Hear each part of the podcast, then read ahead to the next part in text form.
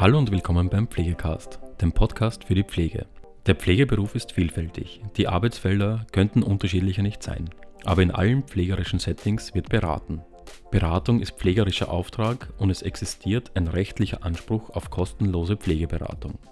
In dieser Folge gibt Hilke Specht einen Einblick in die unterschiedlichen Formen der Pflegeberatung, die Zielgruppen der Beratung, beschreibt den Beratungsprozess und stellt Ideen zur Umsetzung der Pflegeberatung in der Berufspraxis vor. Ich wünsche euch viel Spaß mit der heutigen Folge. Hallo, schön, dass Sie sich heute für diesen Podcast zum Thema Pflegeberatung entschieden haben. Pflege ist ein beratungsintensiver Beruf. Ganz gleich, in welchem pflegerischen Bereich wir tätig sind. Ob in der Altenpflege, in der ambulanten Pflege, im Krankenhaus, im Hospiz, Pflegende beraten zu allen pflegefachlichen Fragen. Dies ist pflegerischer Auftrag neben den weiteren typischen pflegerischen Tätigkeiten, wie zum Beispiel der Grund- oder Behandlungspflege, der Koordination oder Durchführung von Therapien oder pflegerischen Maßnahmen. Pflegekräfte stehen aber auch leider meistens unter Zeitdruck, haben ein großes Aufgabenspektrum zu bewältigen und die Beratungen finden deshalb häufig nebenbei zwischen Tür und Angel statt.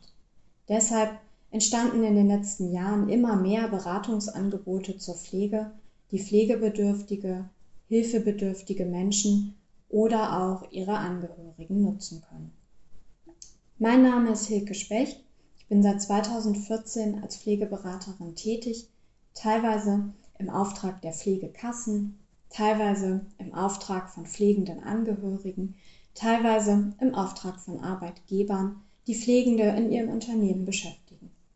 Ich komme aus Bremen und bin hier im norddeutschen Raum als Pflegeberaterin tätig und deshalb beziehen sich meine Berichte heute auch auf den äh, deutschen Raum. Zu welchen Themen berate ich als Pflegeberaterin? Meine Beratungen finden meistens im ambulanten Pflegesetting statt. Die Themen, zu denen ich berate, sind sehr vielfältig. In Deutschland haben wir eine für Außenstehende sehr komplexe Rechtslage, was die Finanzierung der pflegerischen Hilfen angeht. Im ambulanten Pflegesetting und in Deutschland leben mehr als vier Millionen pflegebedürftige Menschen und mehr als 80 Prozent dieser vier Millionen pflegebedürftigen Menschen werden zu Hause gepflegt.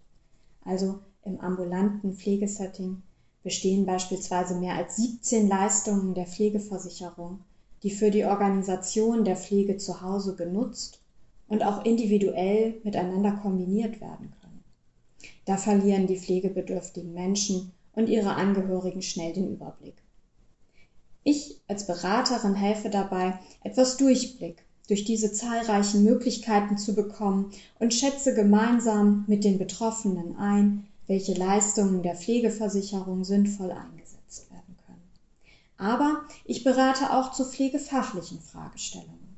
Wenn sich im Beratungsgespräch beispielsweise herausstellt, dass es Schwierigkeiten bei der Mobilisation des pflegebedürftigen Menschen gibt, dann berate ich zu Hilfsmitteln, zu wohnumfeldverbessernden Maßnahmen, also der Anpassung des Wohnraums an die Bedürfnisse des Pflegebedürftigen oder ich zeige auch mal einige Handgriffe, die die Mobilisation unterstützen können. Außerdem vermittle ich weiterführende Hilfen.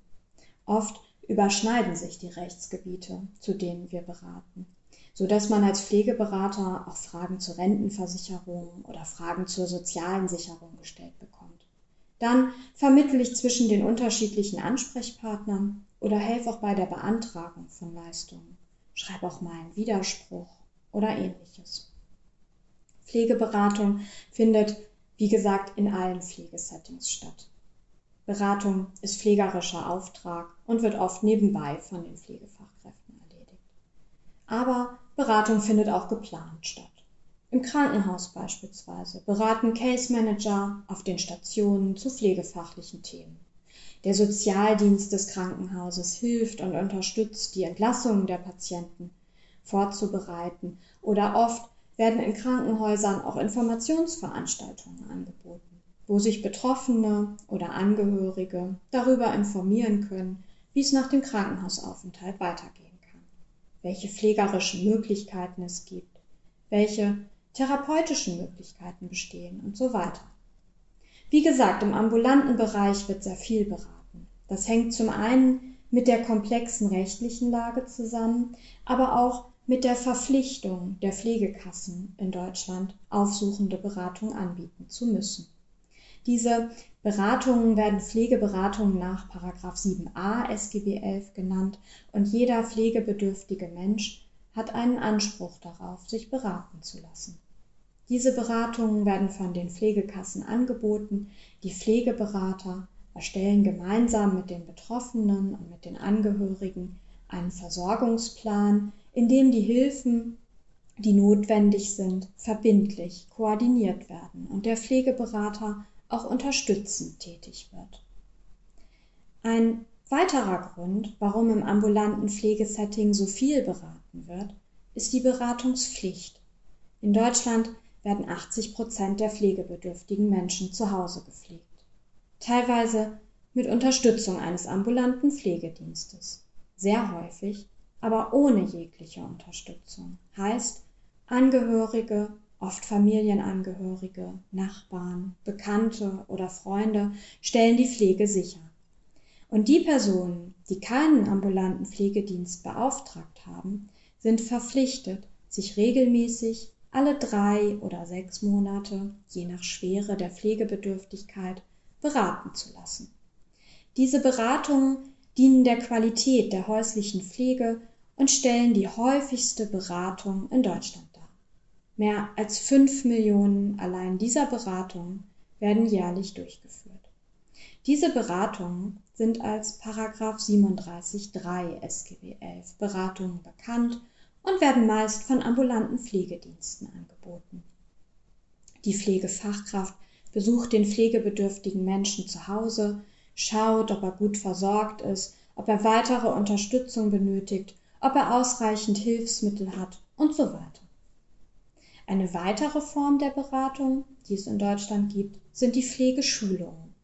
In diesen Pflegeschulungen wird zu rein pflegefachlichen Themen beraten. Das heißt, wenn beispielsweise Fragen zum Umgang mit an Demenz erkrankten Menschen auftauchen, wenn es darum geht, wie ein immobiler Mensch im Bett pflegerisch gut versorgt werden kann, dann bieten Pflegefachkräfte diese Pflegeschulungen an. Sie sind unter den Paragraph 45 SGB 11 Schulungen bekannt und finden zu Hause bei den pflegebedürftigen Menschen statt.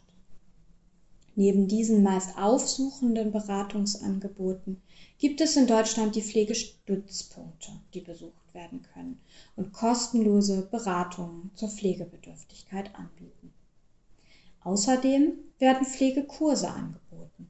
Eine Gruppe von pflegenden Angehörigen trifft sich vor Ort oder auch online und informiert sich über die Pflege. In diesen Pflegekursen wird Grundlagenwissen zur Pflege vermittelt, damit die pflegenden Angehörigen bei der Pflege zu Hause Sicherheit bekommen und die Pflege qualitativ gut durchführen können. Aber natürlich wird auch in Pflegeheimen beraten, beispielsweise zu den Möglichkeiten der palliativen Versorgung oder auch zu Alternativen der Versorgung im Pflegeheim, wenn dies beispielsweise von den Bewohnern oder den Angehörigen gewünscht ist. Pflegeberatung ist also sehr vielfältig und auch für die Pflegefachkräfte relevant, die keiner, keinen dieser gerade genannten Beratungsaufträge haben.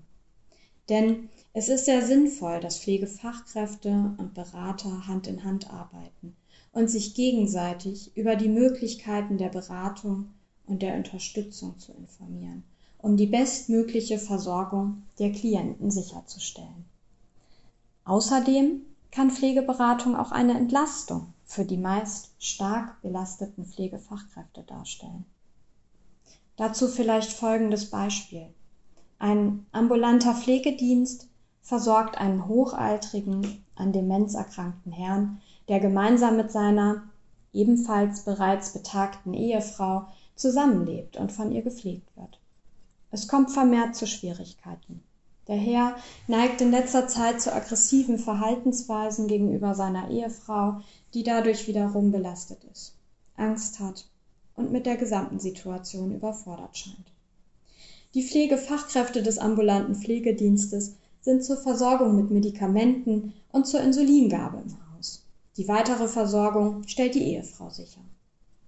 Die Pflegefachkräfte des ambulanten Pflegedienstes haben immer mal wieder gute Tipps für die Ehefrau, gehen gut auf den demenzkranken Herrn ein, aber die aggressiven Verhaltensweisen bleiben dennoch bestehen und die Überlastung der Ehefrau wird immer deutlicher.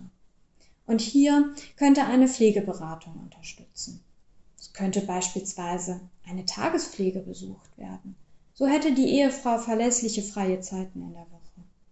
Es könnte auch eine zusätzliche Haushaltshilfe engagiert werden, um die Ehefrau zusätzlich zu entlasten. Es könnte auch eine Betreuungskraft regelmäßig mit dem Ehemann spazieren gehen, um ihn körperlich zu fördern. Außerdem könnte sich ein Pflegeberater gemeinsam mit der Ehefrau auf die Suche nach dem Ursprung der Aggression machen. Liegt es vielleicht am Wohnumfeld oder eher an der Tagesstruktur? Der Pflegeberater kann ebenfalls dazu beraten und schulen, wie die Ehefrau sich ihrem Mann gegenüber zu verhalten hat, wenn die aggressiven Verhaltensweisen auftauchen. Die Möglichkeiten sind also vielfältig. Die Mitarbeiter des ambulanten Pflegedienstes haben aber häufig nicht ausreichend Zeit, um diese Gespräche zu führen und vor allem auch bei der Umsetzung der geplanten Maßnahmen zu unterstützen. Von daher kann Pflegeberatung auch eine Entlastung für die Pflegefachkräfte bedeuten. An dem Beispiel, was ich gerade beschrieben habe, wird auch die Situation der pflegenden Angehörigen deutlich. Die pflegenden Angehörigen werden oft auch als Deutschlands größter Pflegedienst bezeichnet. Und das ist auch eben tatsächlich so. Pflegende und sorgende Angehörige leisten unglaublich viel Care-Arbeit. Und das neben ihrem eigenen Beruf, neben ihrer eigenen Familie, unentgeltlich und in ihrer Freizeit. Der Begriff pflegende Angehörige ist bekannt. Als pflegende Angehörige werden meist die Menschen bezeichnet, die Angehörige oder auch Zugehörige pflegen, oft bereits bei der Pflegekasse als Pflegeperson bekannt sind. Pflege ist aber gerade bei älteren, bei hochaltrigen Pflegebedürftigen ein schleichender Prozess. Die Sorge um den geliebten Angehörigen ist also schon viel früher da schon vor der eigentlichen Pflegebedürftigkeit. Deshalb hat sich in den letzten Jahren der Begriff sorgender Angehörige auch immer mehr durchgesetzt. Aber bleiben wir bei den pflegenden Angehörigen. Ungefähr 70 Prozent der pflegenden Angehörigen fühlen sich überlastet. Diese Überlastung führt zu körperlichen und seelischen Beschwerden. Der Barmer Pflegereport von 2018 beispielsweise hat evaluiert, dass pflegende Angehörige kränker sind als nicht pflegende Personen. Sie leiden beispielsweise häufiger an Depressionen, an Belastungsstörungen, an Schmerzen oder auch an Muskel-, Skelett- und Bindegewebserkrankungen. Und aus diesen Belastungen leiten sich häufig auch die Beratungsthemen für uns Pflegeberater ab. Bei pflegenden Angehörigen mit Muskel-, Skelett-, Bindegewebserkrankungen beispielsweise steht das rückenschonende Arbeiten im Vordergrund. Welche Hilfsmittel werden benötigt? Wie kann der Wohnraum angepasst werden? Können Kinästhetik oder andere Techniken angewandt und eingeübt werden? Bei Belastungsstörungen steht sicherlich erst einmal die Entlastung im Vordergrund. Welche Personen können zusätzlich unterstützen? können wir eine verlässliche Versorgungsstruktur aufbauen, die sowohl für den pflegebedürftigen Menschen als auch für den pflegenden Angehörigen in Ordnung ist? Ein Beispiel aus der Praxis, was die Situation der pflegenden Angehörigen vielleicht etwas veranschaulicht. In einem Demenzpflegekurs, den ich vor einigen Jahren gegeben habe, hat eine Teilnehmerin plötzlich angefangen zu weinen. Als ich sie fragte, was denn los sei, sagte sie mir, dass der Besuch des Pflegekurses der erste Termin außer Haus sei, an dem sie ohne ihren an Demenz erkrankten Mann seit der Diagnosestellung vor fünf Jahren teilnimmt. Pflegeberatung nimmt also sowohl den pflegebedürftigen Menschen als auch seine pflegenden Angehörigen und auch weitere Familienmitglieder, also beispielsweise Kinder, die ebenfalls belastet sind von der Situation. Wenn Mama oder Papa schwer erkranken, dann muss selbstverständlich auch an die Kinder und deren Bedarfe gedacht werden. Pflegeberatung braucht also einen umfassenden Blick auf alle Strukturen, die um den pflegebedürftigen Menschen herum entstanden sind. Aber vielleicht auch noch mal ein weiteres Beispiel aus der Praxis, was die Situation der pflegenden Angehörigen ebenfalls verdeutlicht. Ebenfalls in einem Demenzpflegekurs, der vor einigen Jahren stattfand, sagte eine Teilnehmerin, die auch ihren an Demenz erkrankten Mann pflegte, dass sie sehr froh sei, dass sie diese Pflegeerfahrung machen darf. Sie würde ihren Mann noch einmal ganz neu kennenlernen und so viel über ihn und seine biografischen Erlebnisse erfahren. Das wäre ohne die Pflege sicherlich nie so passiert. Pflegende Angehörige finden sich also oft zwischen dem Stress, und der Belastung durch die Pflege konfrontiert mit der Emotionalität der Pflege und der Verbundenheit zum Pflegebedürftigen wieder. Und das macht pflegende Angehörige zu Experten, die in der Pflegeberatung eine sehr, sehr wichtige Rolle einnehmen. Egal, welche Beratung wir durchführen, ob auf die Schnelle zwischen zwei Patienten oder als separater Besuch in der Häuslichkeit. Professionelle Beratung sollte strukturiert stattfinden. Das ZQP, das Zentrum für Qualität in der Pflege, hat im Qualitätsrahmen für Beratung in der Pflege den Pflegeberatungsprozess beschrieben. Der Beratungsprozess ist das zentrale Element von Beratung. Im Rahmen eines Beratungsprozesses vollzieht sich ein Perspektivwechsel, findet Wissensvermittlung, Lernen, Weiterentwicklung und Beziehungsbildung statt und es entwickelt sich die Problemlösung. Große Anforderung. Der Beratungsprozess besteht aus vier Phasen, ebenfalls im ZQP-Ratgeber Qualitätsrahmen für Beratung in der Pflege beschrieben. Die erste Phase, die dort beschrieben wird, ist die Kontaktaufnahme und die Orientierungsphase. Das ist im Prinzip der erste Kontakt zum Pflegebedürftigen und zu seinen Angehörigen. Wir stellen uns vor, wir klären über die Beratung auf. Warum findet sie statt? Welche Ziele verfolgen wir? Kurz gesagt, wir wollen ein Vertrauensverhältnis aufbauen, damit die Betroffenen sich auf diese Beratungssituation einlassen möchten. Pflege ist ein hochsensibles Thema und meistens befinden sich die Personen, die wir beraten, in einer Ausnahmesituation. Sie fühlen sich hilflos, vielleicht überfordert und brauchen Unterstützung. Die zweite Phase des Beratungsprozesses ist die Klärungsphase.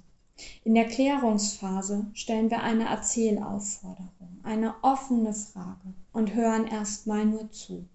In dieser Phase hören wir als Berater zu. Wir setzen vielleicht aktives Zuhören ein. Wir symbolisieren vielleicht durch ein mm, dass wir zuhören und verstanden haben, fragen vielleicht an der einen oder anderen Stelle mal nach, halten uns aber sonst zurück. Wir merken uns die auf den ersten Eindruck hin genannten relevanten Bereiche, die wir in der folgenden Phase thematisieren und strukturieren möchten. Nach dieser Klärungsphase beginnt die Veränderungsphase. Und in der Veränderungsphase werden wir als Beratende wieder aktiv und priorisieren die in der Klärungsphase genannten Themen und suchen Lösungsvorschläge.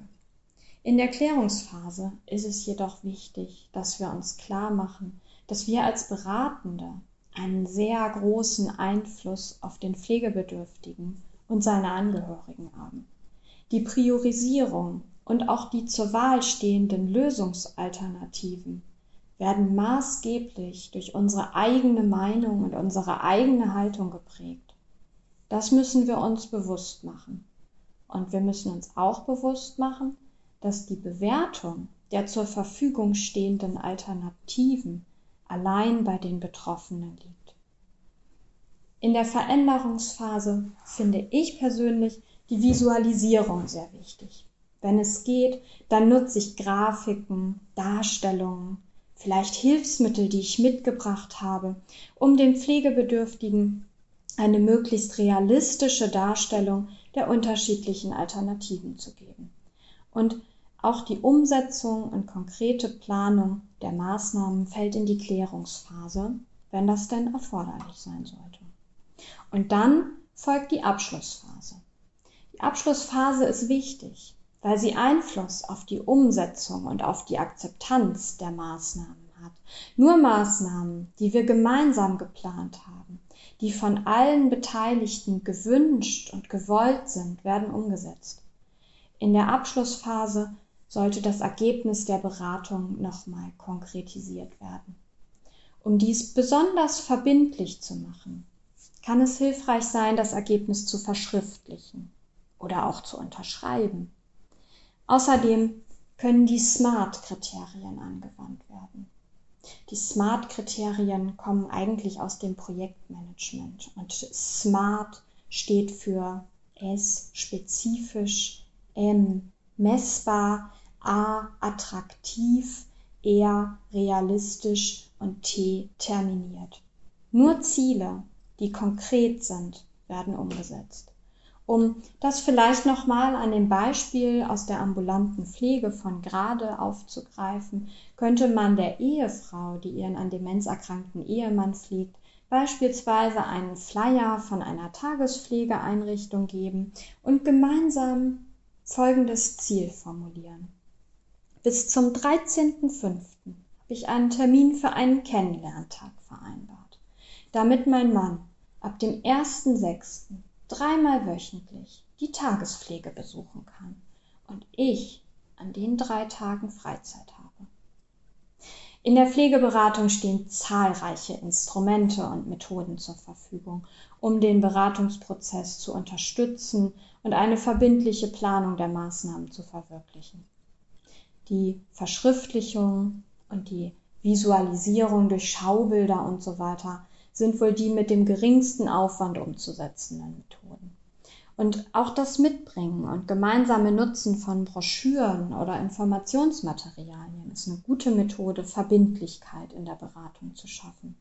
Wenn die Broschüren dann zur weiteren Lektüre beim Pflegebedürftigen oder beim Angehörigen verbleiben, werden die in der Beratung thematisierten Lösungsvorschläge immer wieder in Erinnerung gerufen, bleiben aktuell und die Wahrscheinlichkeit, dass die Maßnahmen umgesetzt werden, erhöht sich. Ich persönlich lege großen Wert darauf, dass es sich bei den Materialien, die ich verwende, nicht um Werbematerial handelt, sondern dass es neutral gestaltet ist. Beratungen können einmalig stattfinden oder auch wiederkehrend. Und bei wiederkehrenden Beratungen ist es selbstverständlich viel einfacher, die Umsetzung bzw. die Nichtumsetzung der geplanten Maßnahmen zu thematisieren und zu unterstützen als bei einmaligen Beratungen. Das ZQP, das Zentrum für Qualität in der Pflege, schreibt in der Broschüre Gute Beratung zur Pflege Gute Beratung ist die Grundlage guter Pflege. Pflegeberatung sorgt dafür, dass die Pflege durch Angehörige fachlich gut durchgeführt wird dass die Versorgung sichergestellt werden kann und dass die Hilfen dort ankommen, wo sie gebraucht werden, dass pflegebedürftige Menschen und ihre Angehörigen in ihrer Situation gestärkt werden und aufgeklärte, bewusste Entscheidungen treffen können.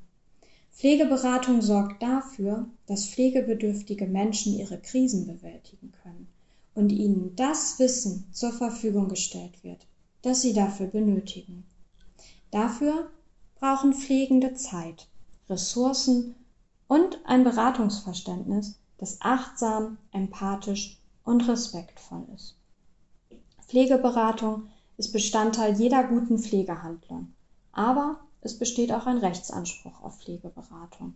Und gemeinsam arbeiten wir daran, die Versorgung der Klienten so gut wie möglich zu gestalten. Gemeinsam heißt Pflegefachkräfte, Pflegeberater, Angehörige, der pflegebedürftige Mensch und alle anderen, die daran beteiligt sind. Vielen Dank, dass Sie sich für Pflegeberatung interessieren. Wenn Sie oder Ihre Patienten, Bewohner oder Klienten eine Beratung brauchen, ist hier in Deutschland dafür der beste Ansprechpartner die Pflegekasse oder die Pflegestützpunkte, an die Sie sich wenden können. Ich freue mich, dass Sie zugehört haben. Mein Name ist Hilke Specht von der Pflegeberatung Specht und Klein und ich verabschiede mich für heute bei Ihnen. Vielen Dank fürs Zuhören. Ja, das war es auch schon wieder mit der heutigen Folge Pflegecast. Wenn Ihnen diese Folge gefallen hat, freuen wir uns, wenn Sie unseren Podcast abonnieren.